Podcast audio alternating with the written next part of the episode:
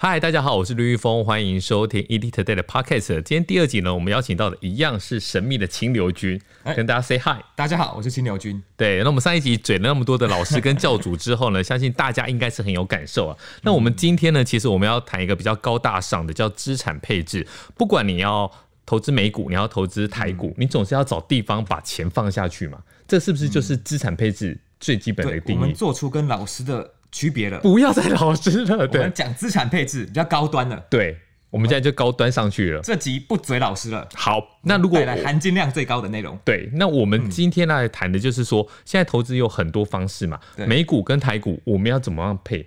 然后哦这台台股跟美股之间比例怎么抓是？，对对，就是我们指数投资搭配资产配置来说，是用市值加权买下全世界嘛？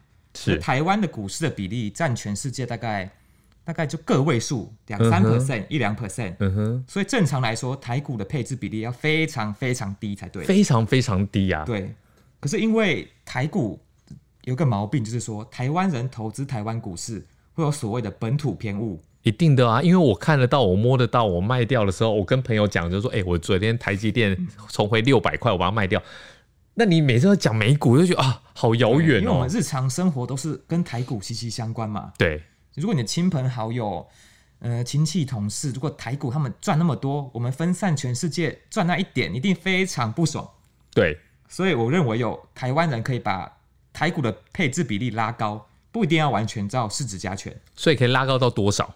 我个人认为哦，根据一些研究啦，如果你把配置比例拉到大概嗯三十 percent 以内，然后大概十五 percent 以上，哦是那个最好的一个区间。那我们简单来讲，就是七成美股哦，七成全市场，对，七到八八点五成，然后其他的就是零零五零。对，零零五零直接对 all in 下去。对，直接 all in 下去。好，我们的节目就是没有在啰嗦的啦，没有讲那么多故弄玄虚的。你看到现在才两分半不到，我们就告诉你了，就是七比三。好，七个全世界你可以用 VT 嘛，对不对？好，三成你用台股，你就用零零五零。或零零六二零八，对，好，那我们接下来就是有网友的一张对账单，我们也会 key 在这里。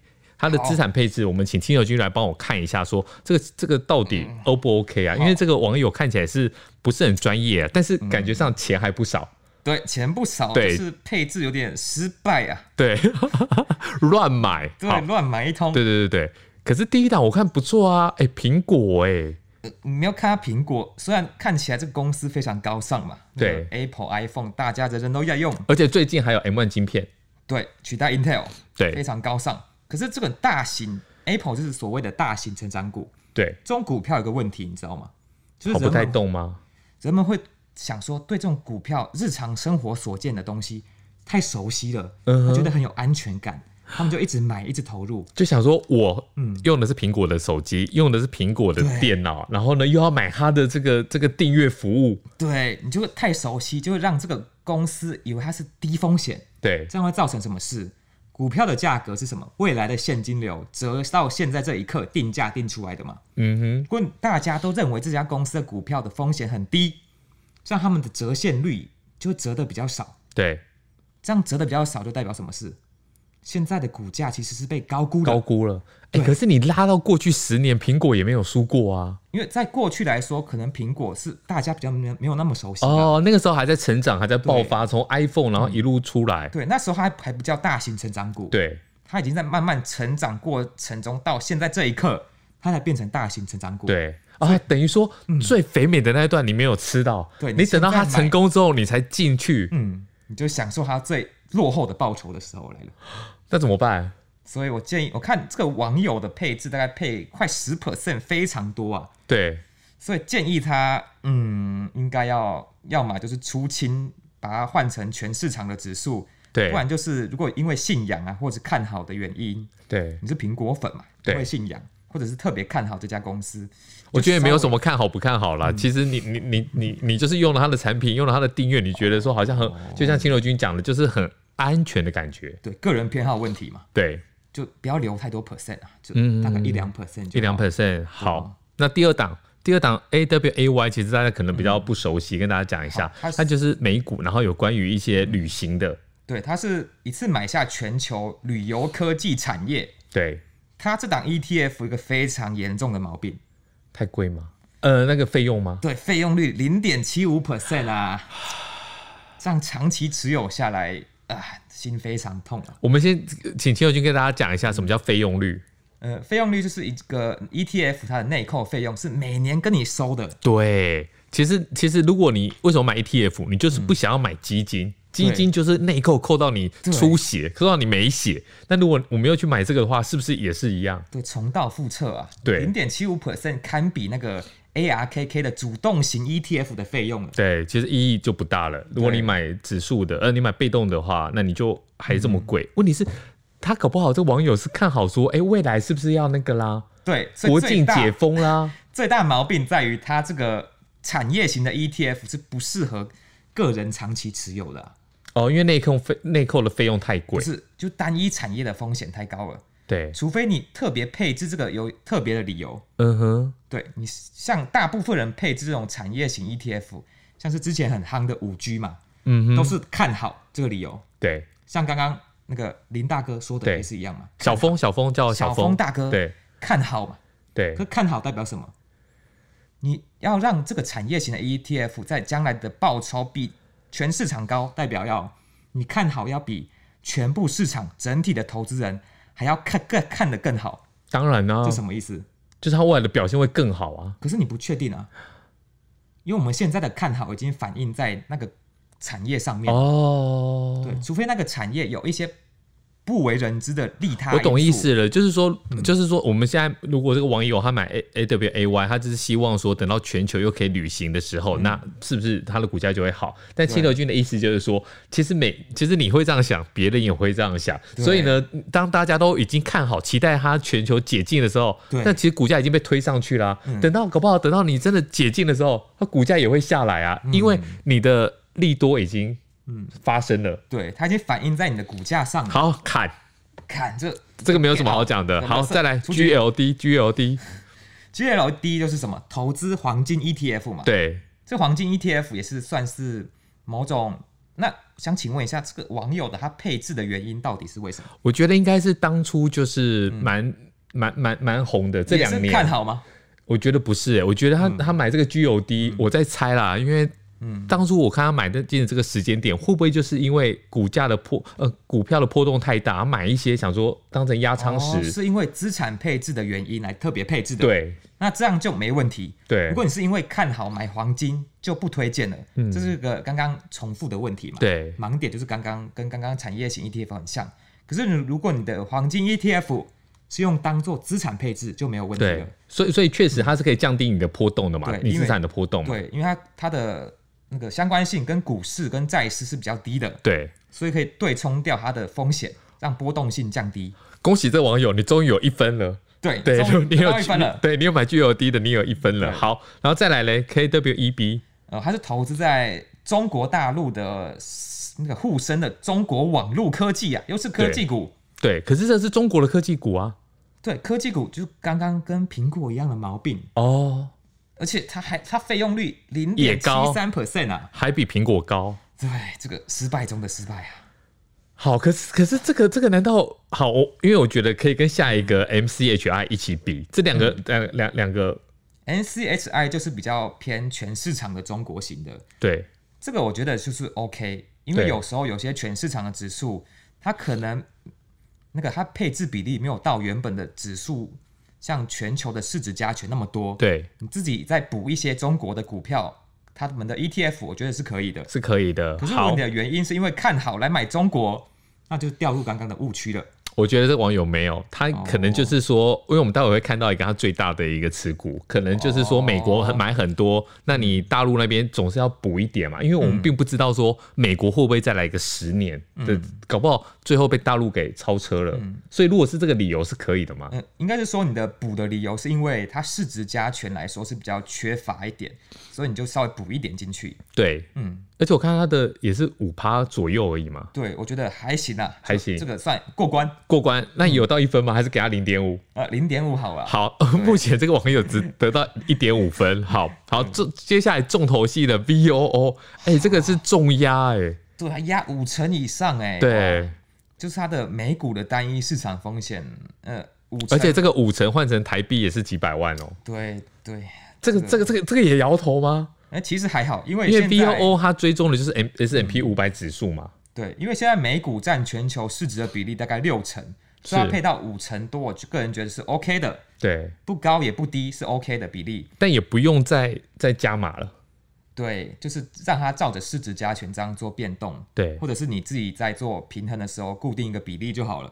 对，可是我现在想要插插插问一个问题，好，现在 V O O，因为它对的是 S M P 五百指数嘛，一直创新高。嗯，现在呢，网友我们看的这张对账单是网友的，对很多的听众他现在手上搞不好是空手，哦然后在在这个很重要啊想，进空场手是吧？嗯对啊，当然想进场啊，不然你听这个 podcast 干嘛？哦，那青了柳解君怎么看嘞？这个时候已经创新高了，还要不要进场嘞？哎、其实股市高点到底能不能一次性投入，对其实也算是一个盲点。大家可能会想说，哎、我就分批分批，现在太高了，对我慢慢来，慢慢投入。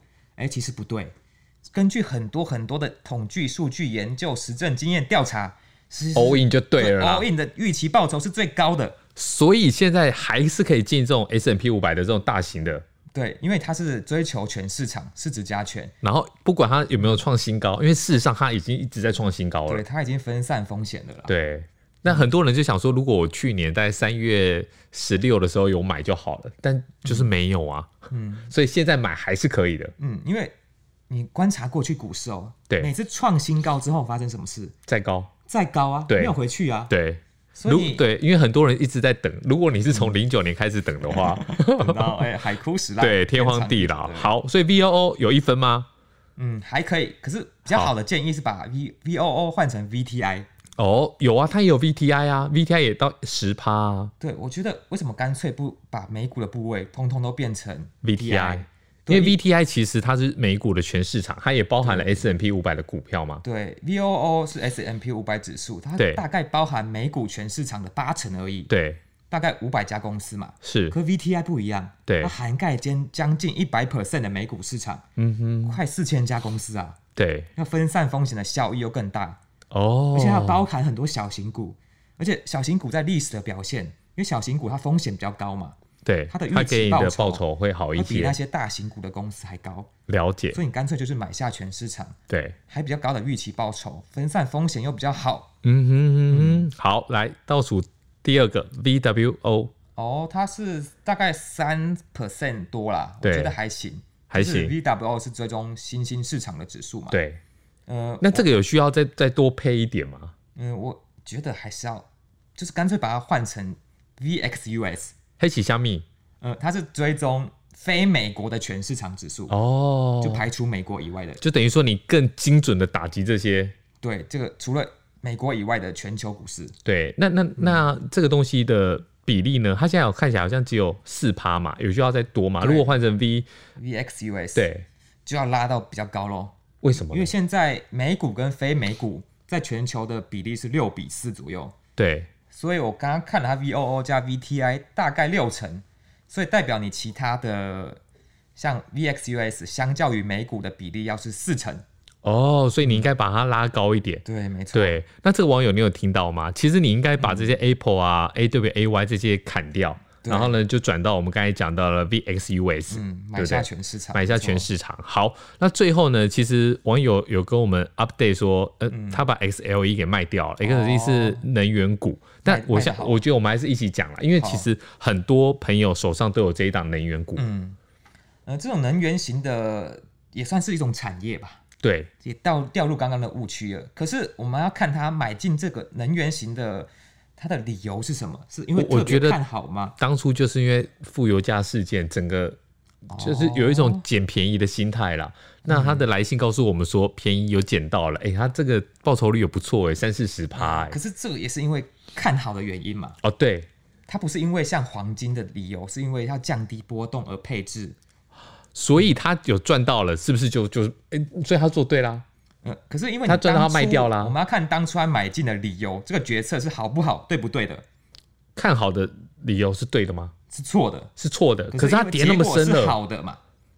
哦，所以你不可以因为它结果好了，你就会对去合理化它的那个当初投的决投策投资的决对，策这。是一个盲点。对那你决策是错的，结果是好的，是因为运气好，将来不一定会重复啊。所以就是我们常常讲的嘛，就是你的获利是靠运气，然后你对赔钱是靠实力。嗯，幸存者偏差。，对，幸存，因为因为会嗯会在这边嘴的，或者你身边的好朋友在那边说哦，我赚多少，那就是因为他有赚到，对没有赚到的嘴巴就就闭就闭闭嘴起来了。对好，那我们统结一下这个网友的对账单，嗯，这样看起来也才二点五分呢、对，老实说有点失败啊。有点失败，那怎么办嗯呢我就刚刚的建议嘛，就是把它依照台股的？V O O 改成 V T I， VTI 对，嗯然后其他那个非美股的比例就用 VXUS 来六比四搭配，六六比四搭配嗯，，然或者五后比五也可以啦。对，就然看后自己然后中间这个这个 G L D 留一点压仓石，就不用对动它，就给它对持续就留在五趴就好了。。对嗯，当做对资产配置。，对，那资产配置这个 G L D，嗯既然是当做资产配置，是不是就不建议它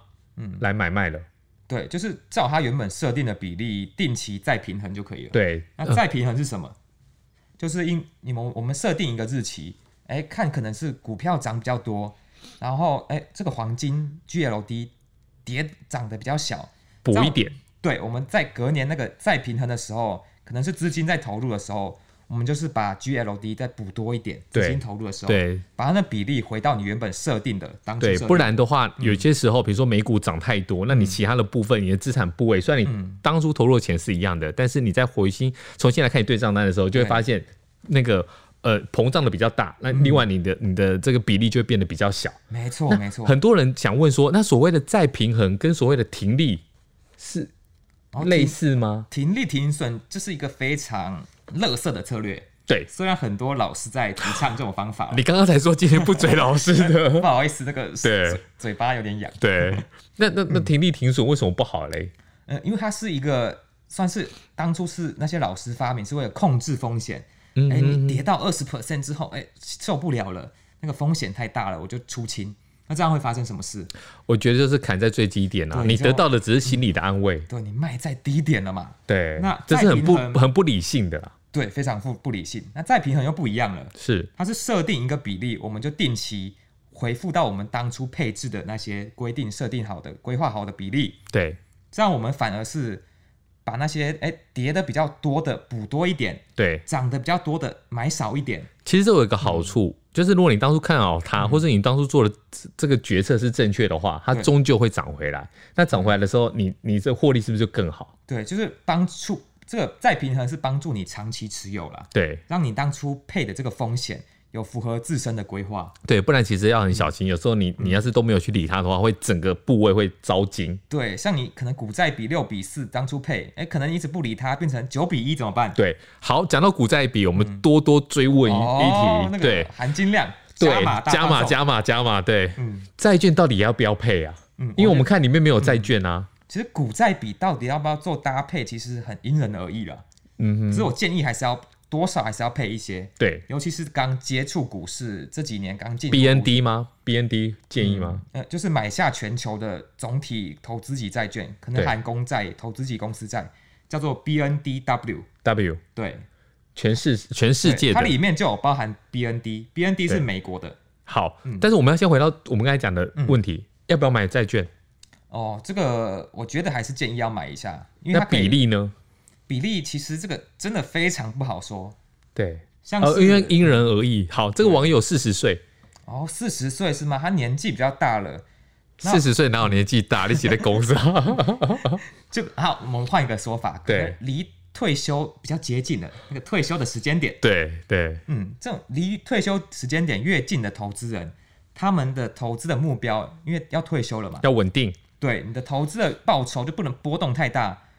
万一你退休的时候刚好股市大跌怎么办？对，你的退休金可能从一千万变成了四百万，从退休生活又要再出来工作。对你做个十年都不够你做啊。对，所以这时候我们就配债券配多一点，它跟股市有负相关性或者对低相关性，可以大幅减减低你股市大跌的风险。好，四十岁的网友配几趴？呃，直接大概三到四成，配这么多？对，除非他的工作是比较稳定的，或者他是退休后的哎有什么呃靠房租啊，嗯或者是什么劳保啊，一些公务员的退休金，如果有着这种固定现金流来做搭配的时候，对，你的债券就不用配那么多了。对，这时候我要附和一下清流君，因为因为你知道吗？我们年纪比较老，我们看过很多起起伏伏，你千万不要在市场好的时候高估你的嗯对承担风险能对，力。没错，对你市场好的时候，每个都少年股神。当股市反转下跌的时候，哇！当你要缴房贷，当你小朋友要缴学费的时候，你那时候如果你真的身上的现金不够，你要去砍股票，你都会砍在一个你低点。人生很难以接受的低点。对，万一股市大跌的时候冲击到你工作，你工作也丢了，哇双哇重风险。补这一刀真的是真的很可怕。对嗯这时，候没有债券这种类似防身的东西，你心里就是有点抖抖怪的，怪的啊，没有安全对感。，嗯了解。好，我们很感谢新柔君今天来帮我们这位网友看了这次他的对账单，也希望这位网友有听进去。那如果还有其他的朋友有问题的话，就在下方留言，好我或下一个许总结，对好所以资产配置是为了帮助你长期持有，降低投资组合波动性，让你能在这个投资的五六十年的生涯中，能达成你的长期财务目标。所以资产配置是一个帮助的工具，它非常好，一定要来做搭配。对像是债券是嗯非常重要，大家千万不要忽略。嗯对，这网友要听进去。好，今天谢谢新柔君，我们下一集再见，拜拜。好，拜拜。